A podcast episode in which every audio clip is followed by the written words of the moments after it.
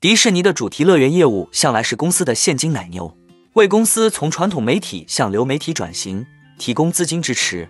新冠疫情之后，主题乐园的收入大幅增长，但由于今年迪士尼调整美国的乐园票价，暑期游客出现减少，可能拖累全年该业务业绩。另外，虽然市场持续担忧通膨和利率上升，但芝加哥期权交易所波动率指数 VIX 仍出现下跌。在过往数据上的经验。这个华尔街所谓的恐慌指标今年受到抑制，呈现神秘萎缩模式，对股市来说是一个看涨讯号。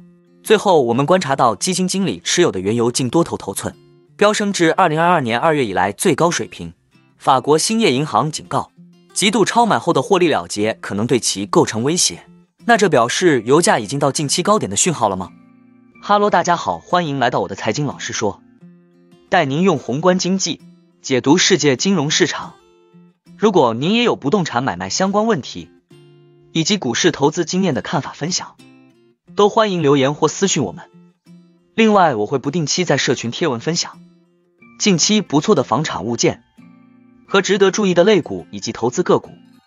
如果您也喜欢这样的内容，欢迎订阅我的频道，并打开小铃铛，这样才不会错过最新的影片通知哦。那我们就开始今天的节目吧。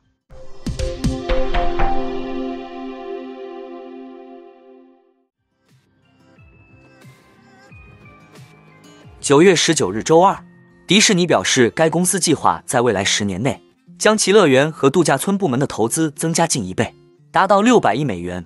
迪士尼是全球最大的主题公园运营商。迪士尼周二表示，它拥有超过一千英亩的土地可以开发，并表示过去几年通过投资与其电影和角色相关的游乐设施以及游轮和其他景点而获得的利润增加。迪士尼还计划推出更多游轮。并在新加坡建立新的母港。迪士尼表示，过去两年来，游客在主题公园的支出创纪录增长。与新冠疫情之前相比，以折扣价出售的门票数量大幅减少。然而，市场对此消息反应消极，迪士尼股价盘中跌幅超百分之三。在新冠疫情结束后，迪士尼的乐园、体验和产品业务重新成为该公司的现金奶牛业务，并在流媒体业务持续亏损之际。为公司转型提供资金支持。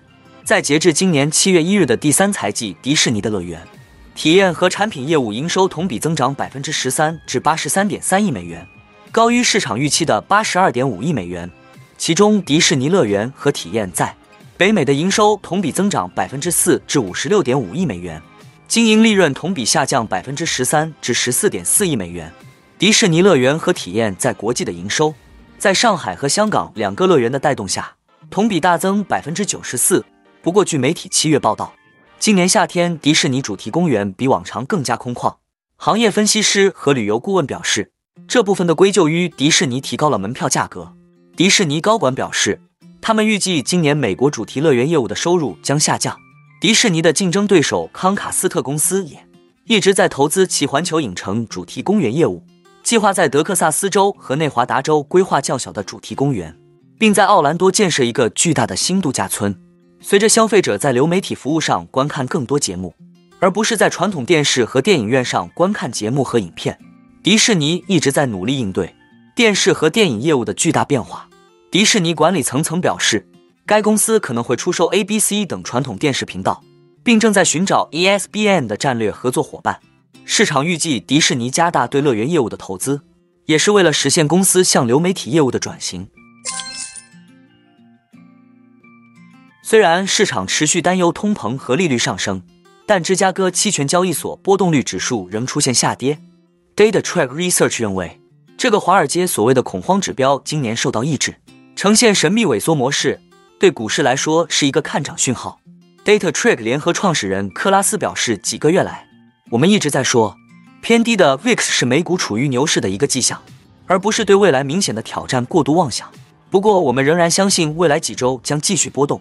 根据 FactSet 数据，VIX 近年来已下跌超过百分之三十五，周一收于十四，远低于二十左右的长期平均水平。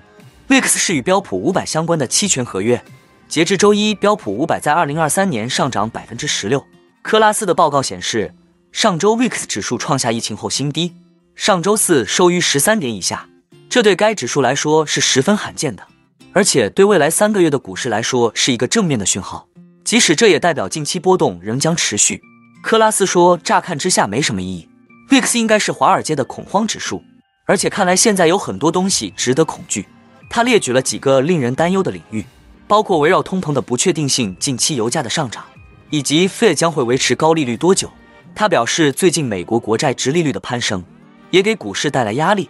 十年期国债直利率看来将创下十多年新高，十年期美债直利率周一收于百分之四点三一八。FactSet 数据显示，这大约是二零零七年底的水平。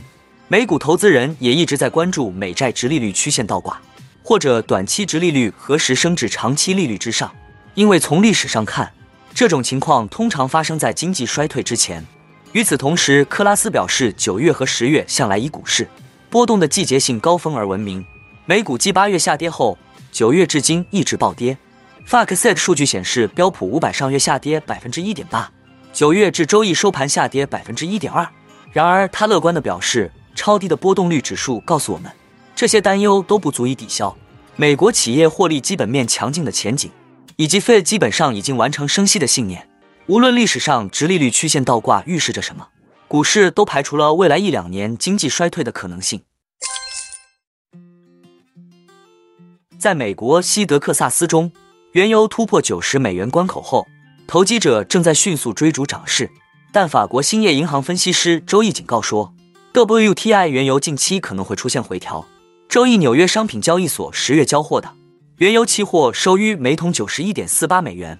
上涨七十一美分，即百分之零点八，为十一月七日以来的最高收盘价，较三月十七日创下的二零二三年收盘价最低点六十六点七四美元上涨逾百分之三十七。